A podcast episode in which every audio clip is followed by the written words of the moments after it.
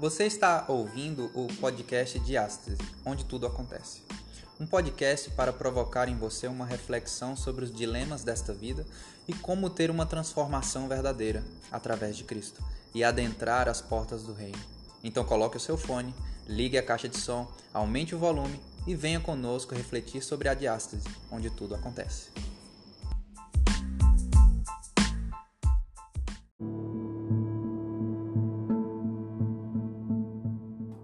Vamos fazer uma oração?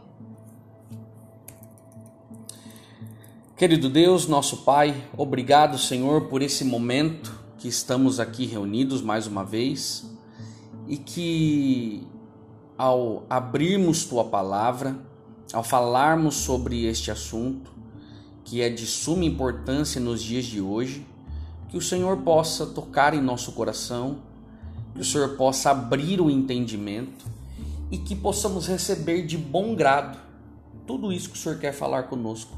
Que não seja só mais um assunto durante toda essa semana. Não. Que seja um assunto que entre, que encontre conforto, guarida aqui dentro, para que a gente tenha força suficiente através do Teu Santo Espírito para darmos continuidade nele agora em nossa vida praticando. Por isso nós clamamos a Ti, temos a certeza de que estás conosco. Usa-nos, nós oramos em nome de Jesus. Amém. Muito bem. A chuva serôdia e a esperança no grande conflito. Nós estamos falando sobre toda essa semana sobre os eventos finais e esses assuntos muitas vezes a gente tem deixado de lado, tem pessoas que já estudam com afinco esses assuntos. E esse assunto direto da chuva serôdia, ele tem tudo a ver. A gente vai ver um pouquinho da chuva temporã, uma expressão apenas, e depois nós vamos ver o que é então a chuva serôdia. O verso, para que a gente possa só embasar aí a, a, nossa temática, está ali no profeta Oséias, né? no capítulo 6, no verso 3, que diz assim: Então conheçamos e prossigamos em conhecer ao Senhor. A sua saída, como a alva, é certa, e ele a nós virá como a chuva, como chuva serôdia que rega a terra. Interessante que a Bíblia ela sempre vai falar sobre conhecimento e não existe é, coisa melhor do que conhecimento. É, você vai perceber lá na história de Salomão que Salomão, quando ele teve uma oportunidade de pedir algo para Deus, ele pediu sabedoria para discernir, para conhecer, para crescer no conhecimento. E, e, e, o verso já começa dizendo: então conheçamos e prossigamos em conhecer. Não é conhecer hoje e, e, e, achar que esse conhecimento ele basta. Para vocês que são coordenadores, professores e que trabalham na educação, vocês sabem que o que vocês aprenderam no início da jornada é, de vocês mesmos como educadores, é, tudo que vocês aprenderam lá no passado, vocês tiveram que fazer o que no decorrer do tempo? Vocês tiveram que crescer no conhecimento. É, a, a, a, a matemática foi mudando, o português aperfeiçoando, tudo foi sendo é, transformado para que as pessoas crescessem no conhecimento. Oséias já vem dizer que nós necessitamos crescer e prosseguir conhecendo. Só que ele não fala conhecer qualquer coisa, ele fala que é conhecer quem? O próprio Senhor. Existe uma necessidade, tanto existia no passado, desde o início do mundo até os dias de hoje, que é a busca pelo conhecimento. E o ser humano, ele é curioso. Será que eu estou falando com alguém aqui que é curioso? eu sou muito curioso, muito curioso.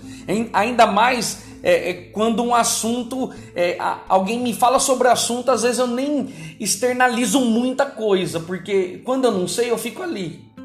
Eu falo, rapaz, eu preciso saber disso daí. Não é possível que eu não saiba. Por que, que eu não sei? Que, que eu nunca pesquisei sobre isso? Aí eu começo a procurar. Então, Deus está falando assim: para você que é curioso, cresça no conhecimento, prossiga no conhecimento. E nós, eu creio que todos nós somos curiosos. Ele fala: cresça em conhecer o Senhor. E ele fala assim, porque a sua saída é como, é como a alva, e é certo. E ele virá, ela, é, e ele a nós virá como uma chuva, como chuva serôdia que rega a terra. Para que a gente entenda um pouco essa expressão, o que, que é chuva temporã e o que, que é chuva serôdia, vamos só colocar aqui para você entender esses nomes para a aplicação de hoje. A chuva temporã em Israel, nos tempos bíblicos, havia a época da, das chuvas, existiam as chuvas. As primeiras chuvas eram a temporã. O que, que elas faziam? Elas molhavam a terra e preparavam o solo para a semeadura. Então, era a preparação lá em Israel. Então eles chamavam essa primeira chuva, esse primeiro momento de chuva temporã. E a chuva serôdia, ela era é, caracterizada pela chuva que preparava a planta para a colheita. Então ela era mais torrencial e ela caía no final da temporada. Caía uma no início, plantavam, tudo nascia, florescia, dava frutos, tudo ficava lindo. E aí no final, quando começava a época da colheita, para preparar a colheita, aquela chuva torrencial, então era chamada de chuva serôdia. É? Deus ele preparou dois grandes momentos de derramamento do Espírito Santo para a época inicial e final da pregação do Evangelho. Agora nós vamos perceber que as chuvas que eram que foram citadas tanto pelos profetas, você vai ver isso não só em Oséias, você vai ver em Zacarias, você vai ver em Joel. Os profetas falavam sobre isso, sobre essas chuvas. Agora, essas chuvas vão ser conectadas ao derramamento e à preparação para a pregação do evangelho. Existiu uma chuva no início que preparou para que a saída dos discípulos elas, eles pudessem, imbuídos do Espírito Santo, pregar o Evangelho. Cristo, quando subiu ao céu, a palavra que se fez carne, nós falamos sobre isso na semana passada, é a palavra, a voz da verdade que permeia desde o primeiro ato da criação até Cristo se personificando, morrendo da cruz, é, na cruz e voltando logo mais toda essa palavra da verdade, quando ele subiu ao céu, ele diz assim: Olha, eu vou deixar um consolador. E aí os discípulos reunidos esperavam esse consolador para que eles pudessem ser enviados. Se você olhar para o batismo de Jesus, eu gosto dessa história, porque o batismo de Jesus, três coisas aconteceram. Primeira coisa, quando Jesus se batiza, só para a gente entender um pouquinho, contextualizar, quando Cristo se batiza, é, antes de começar o seu ministério, a preparação do seu ministério foi o que? Foi o batismo. O batismo dele, três coisas aconteceram. A primeira, o céu se abriu. Cristo vê o céu se abrindo. Segunda coisa, desce sobre ele uma pomba, que era o Espírito Santo. E ele consegue ouvir a voz de Deus dizendo: Este é o meu filho amado em quem eu tenho alegria. Então Cristo ele recebe o Espírito Santo para fazer o quê? Para poder fazer tudo o que ele fez nos, nos, anos que seguiam até ele morrer na cruz. E quando Cristo só ele faz milagres, ele cura, ele ressuscita e ele faz muita coisa, como os evangelistas dizem. Cristo fez muitos milagres que nem nós tivemos condições de colocar nas palavras. Escrever, não tivemos condições. Então, a chuva agora que Cristo vai dizer, ela tem que ver com o Espírito Santo que desceu nos apóstolos para que eles começassem a pregação do Evangelho. E isso você, é, isso você vai entender quando nós falarmos agora do da chuva do momento do dia do Pentecostes, né? A chuva temporã ocorreu a partir do dia do Pentecostes, no ano 31 de nossa era. E aqui esse relato está em Atos 2. Todo mundo conhece o o livro de Atos.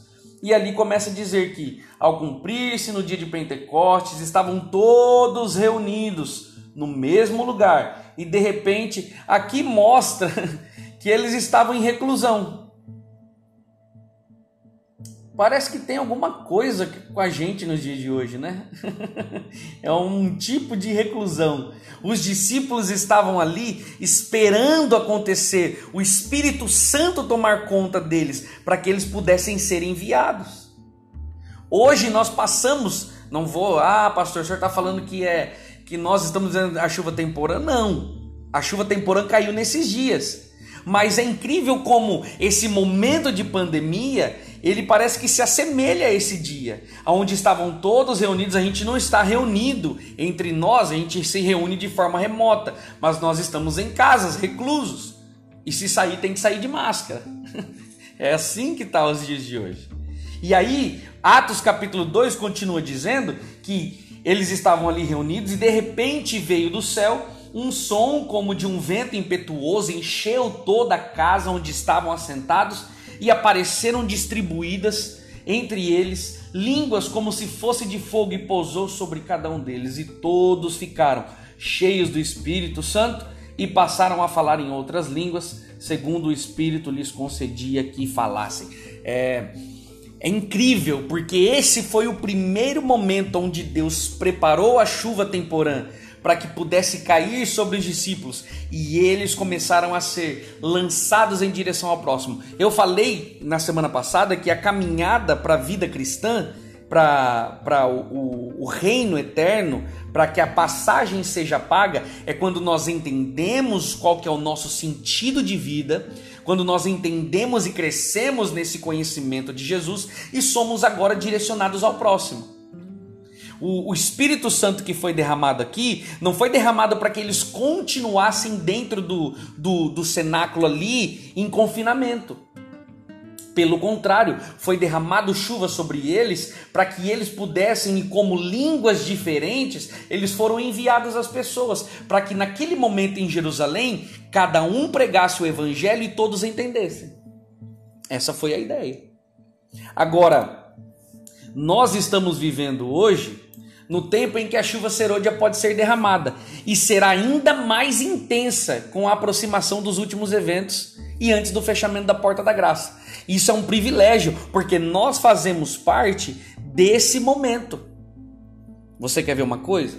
Eu não quero fazer alarmismo, não é esse o meu papel, mas preste atenção.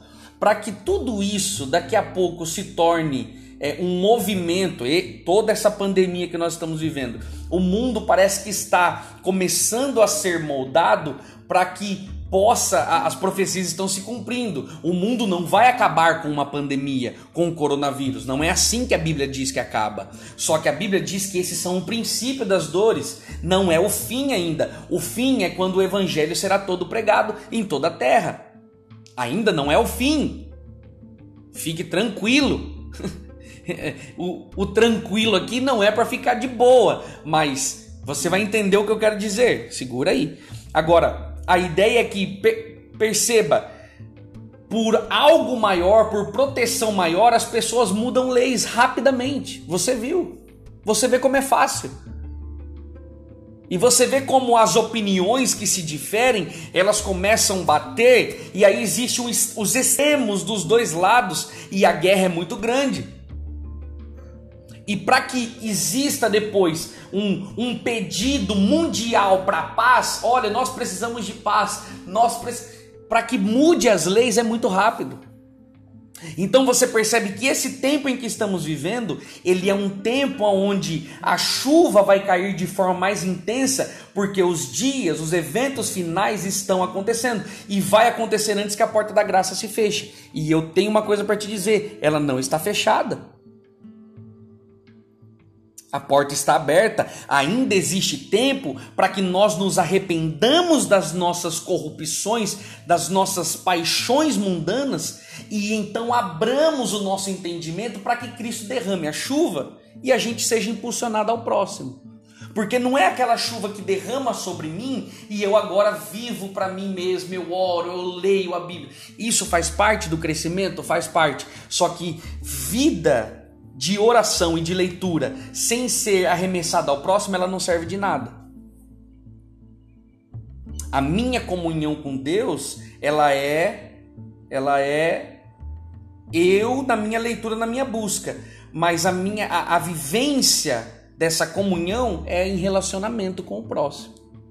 Não só com Deus, mas com o próximo. Então esse derramamento de chuva ele vem. Qual que é o propósito para isso? Simples no livro Os Primeiros Escritos, Diz assim: Nesse tempo a chuva serôdia, o refrigério pela presença do Senhor virá, para dar poder à grande voz do terceiro anjo e preparar os santos para estarem de pé no período em que as sete últimas pragas serão derramadas. Então você percebe que é, já havia sido escrito que esse momento seria para a preparação do povo. Agora eu me preocupo, sabe por quê? Porque mesmo eu, eu estava ouvindo hoje sobre e, e, e lendo bem de manhãzinha quando acordei e como está sendo a nossa a nossa espiritualidade na pandemia? Como está sendo? Será que eu tenho dado espaço para aprender algo novo, para saber sobre algum assunto, para me comunicar com Deus, para refletir sobre é, o que a Bíblia realmente faz sentido na minha vida, para entender quem eu sou, para entender quem é o meu próximo. Será que eu tenho recebido tudo isso? Será que eu tenho tido vontade nesse momento de pandemia de me preparar? Porque, meu amigo, não vai ser assim, ó. Gente, é o seguinte, a partir de semana que vem vai começar a cair a chuva. Não. Se eu e você não estivermos preparados, nós nem vamos perceber que a chuva caiu, passou, a porta se fechou e nós estamos aí perdidos no mundo. E talvez eu esteja falando isso e tenha pessoas dizendo assim: ah, mas isso eu já sabia. isso aí é, é, é tudo coisa que a gente já conhece, muda o assunto. Será que não tem um assunto mais chamativo? Infelizmente, às vezes a gente conhece mesmo. Não vou dizer que a gente não conhece. Mas às vezes a gente esquece. Às vezes a gente não coloca em prática. Porque a gente já entrou naquele ritmo do relativismo. Ah, não, mas isso aí é relativo. Isso aí hoje nos dias, no mundo moderno, isso aí é diferente, isso aí mudou, isso aí é. Não. Como Cristo não muda sobre ao nosso respeito, ele não muda, ele também não muda seus planos. Isso pode ser passado de várias formas, é claro, isso pode ser passado de várias formas. Mas a profecia é uma só. Qual é então a importância e a necessidade de recebermos essa chuva? Nos obreiros evangélicos, Ellen White continua dizendo, ela diz assim, ó, está prometida bênção, reivindicada pela fé. Lembra que nós falamos que Pedro, lá no capítulo 2, no capítulo 1, ele falava assim, ó, na segunda carta de Pedro, olha, eu quero conversar, eu vou escrever que essa caminhada para o reino começa pela fé. E ela está dizendo assim, ó, está prometida uma bênção, reivindicada pela fé traz consigo todas as demais bênçãos. Então, pela fé, eu recebo várias bênçãos. Várias bênçãos, é pela fé. E o que falta? O que falta para entendermos e recebermos essa chuva serôdia? Um Atos dos Apóstolos ela diz assim: se todos estivessem dispostos, todos seriam cheios do Espírito Santo. Meus amigos, algo tem me incomodado durante esses dias sobre minha disposição. Sobre minha disposição. Isso tem me incomodado, tem, tem doído, tem, tem me feito refletir. Às vezes eu chego no escritório aqui, eu fico, é, eu não tenho ficado em casa esses dias, eu tenho tentado escapar para pensar, para dar uma refletida ainda mais, para ficar em silêncio. E aqui não tem quase ninguém na associação, a minha porta fica fechada, eu estou bem distante lá do, do outro prédio, e eu fico aqui e eu fico refletindo. O que, que Deus tem feito? O, o que, que eu tenho feito para estar disposto? Porque disposição, ela, ela não é como a disposição de Jonas, por exemplo. Jonas se dispôs, mas ele se dispôs para fazer o quê? Para fugir. Ele se dispôs para fugir. O que, que eu tenho feito? Será qual que é a minha disposição? E Ellen White diz: se, se, condição, se todos estivessem dispostos, todos seriam cheios. Então aqui já começa a dividir o grupo. Nem todos receberão o Espírito Santo ou serão cheios dele. Porque ser cheios do Espírito Santo lá em Atos é sair, pregar o evangelho, cuidar das viúvas, dos órfãos, dos necessitados. Foi isso que Cristo fez. Cheio do Espírito Santo, Cristo foi enviado. A chuva caiu sobre eles, eles foram enviados. Vocês que fazem parte da educação adventista, vocês recebem a chuva para que sejam enviados. E aí vocês compartilham. Isso é lindo demais. Isso é lindo demais. Compartilhar. Ah, mas eu compartilho hoje assuntos de português, ciências, matemática, ensinos gerais, não sei. É compartilhar conhecimento. De alguma forma, a, a educação adventista não prepara as pessoas para que seja apenas boas academicamente, como é e como nós fazemos. Não. Mas preparam esses jovens para que recebam a chuva serôdia no fim, para que sejam cheias do Espírito Santo, para que elas também tenham entrada no reino dos céus. O que precisamos? Uma vez que este é o meio pelo qual havemos de receber poder, porque não sentimos fome e sede pelo dom do Espírito Santo. Porque não falamos sobre ele, não oramos por ele e não pregamos a seu respeito.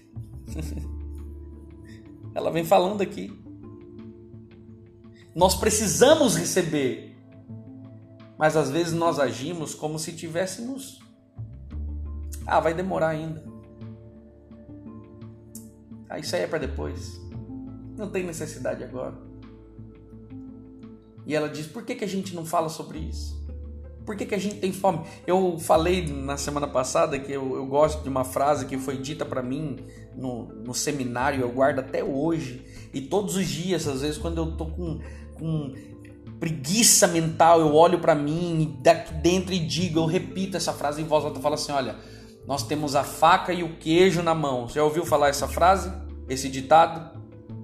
Aí o pastor dizia assim, ó, nós temos a faca e o queijo na mão. O problema é que nós perdemos a fome. Nós perdemos a fome. Tudo isso está disposto a nós, todo o conhecimento. É como você olha hoje, você que vai dar uma aula online daqui a pouco, você olha que nem todos os seus alunos que estão em casa estão interessados naquilo que você está dizendo.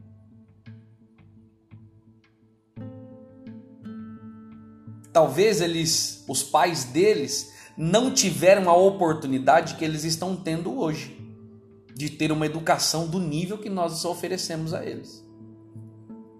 Eles poderiam olhar para o pai e para a mãe e perceber e falar assim: não, realmente, eu tenho uma oportunidade que eles não tiveram. Vou aproveitar. Vou aproveitar que eu tenho a faca e o queijo na mão e vou participar.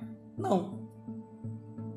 É, depois a gente resolve isso. No final do ano ninguém pode reprovar ninguém mesmo. Não sei se é esse a conversa, se não é. Eu ouvi um dia desses aí alguém falando que o governo falou isso, que falou aquilo outro, enfim. Ah, depois eu vejo.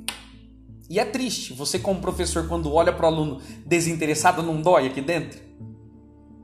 Você fala, olha, ele vai, ele, ele tá perdendo uma oportunidade. E aqui, Ellen White ela vai dizer, por que, que a gente não pede? Por que, que a gente não tem. A gente precisa sentir fome, sede do Espírito. Por que, que não falamos, não oramos e não pregamos a seu respeito? Isso deve acontecer somente uma vez em nossa vida? E aí ela vai dizer: O Senhor está mais disposto a dar o Espírito Santo àqueles que o servem do que os do que os pais a dar boas dádivas a seus filhos. Você que é pai, tenho certeza que você só quer o bem para o teu filho. Deus está dizendo assim, ó, o Senhor quer dar mais do que um pai pode oferecer para um filho. Olha a comparação que, que Cristo, que Ellen White aqui, inspirada por Deus, ela tem. Fala, olha, do, Deus, é, o, o pai ele quer dar coisas boas para o filho, mas Deus ele quer dar muito mais do que um pai almeja dar para um filho. Cada obreiro deveria fazer sua petição a Deus pelo batismo diário do Espírito Santo. Essa é a nossa necessidade. Então, quais são as condições para recebermos essa chuva serôdia? Fernando Chaig, nesse livro extraordinário, na preparação para a crise final, ele enumera pelo menos cinco coisas que nós devemos ter em nosso coração para recebermos essa chuva serôdia. E aí estão as cinco coisas. Sentir a necessidade do Espírito Santo e orar por ele. Sentir a necessidade. Necessidade. Eu tenho necessidade.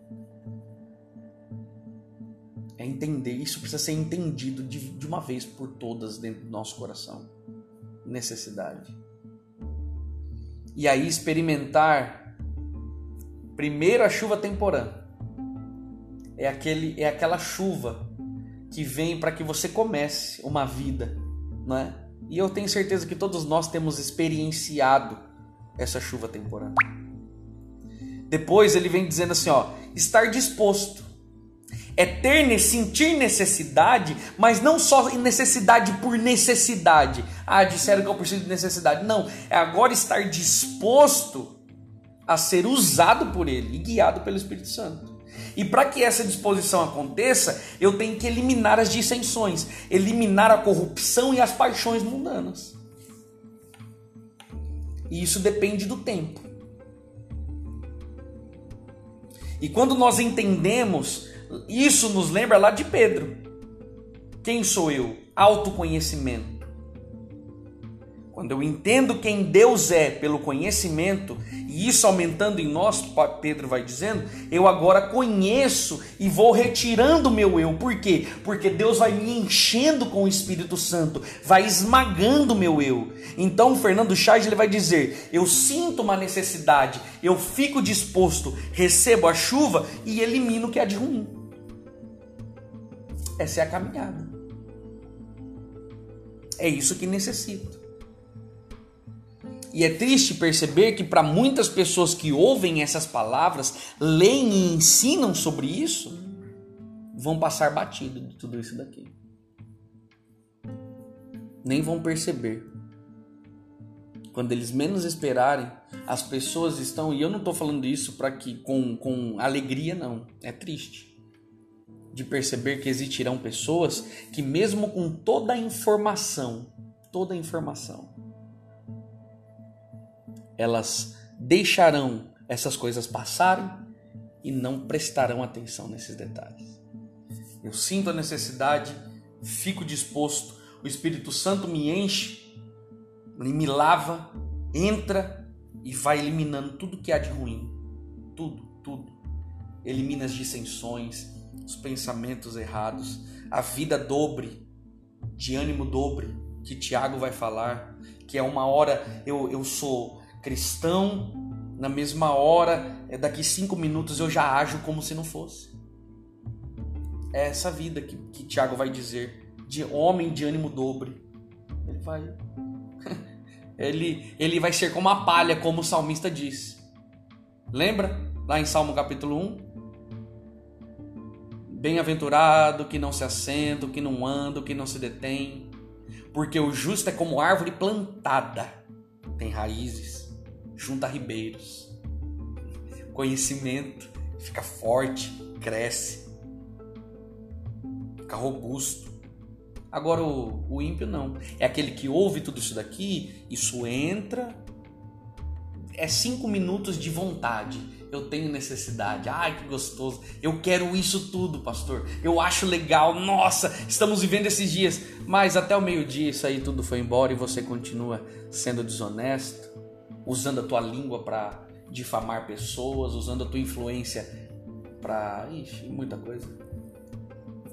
E vai fazendo maldades e e aquilo tudo que a gente conversou passa. O Espírito Santo entra e arranca tudo que há de ruim. Para isso precisa ter necessidade e disposição.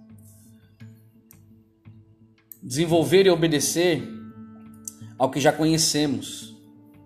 Nós já conhecemos tudo isso. Agora precisa de um desenvolvimento para que exista obediência. Obediência por amor. Só os que estiverem vivendo de acordo com a luz que têm recebido poderão receber a luz maior. A não ser que nós estejamos desenvolvendo diariamente na exemplificação das atividades e das virtudes cristãs, não receberemos as manifestações do Espírito Santo na chuva serôdia. Pode ser que ela esteja sendo derramada nos corações ao nosso redor, mas nós não a discerniremos, nem a receberemos. Eu leio esse texto com tristeza, porque com alegria e com tristeza, porque o que eu percebi é que a chuva pode estar caindo já na vida das pessoas. E aí vem o meu pedido. Senhor, tem misericórdia de mim, derrama sobre mim essa chuva. Porque se eu não pedir e se eu não viver de acordo com aquilo que eu recebi, agora é claro, eu recebi e eu vou crescendo. Pedro vai dizer isso aumentando em vós. Não é para que a gente receba e fique preso dentro de nós. Não, isso não pode acontecer. É meu relacionamento agora. É meu relacionamento com Deus, que é o vertical, e agora é o meu relacionamento horizontal. Eu preciso ter esse relacionamento. Eu recebo.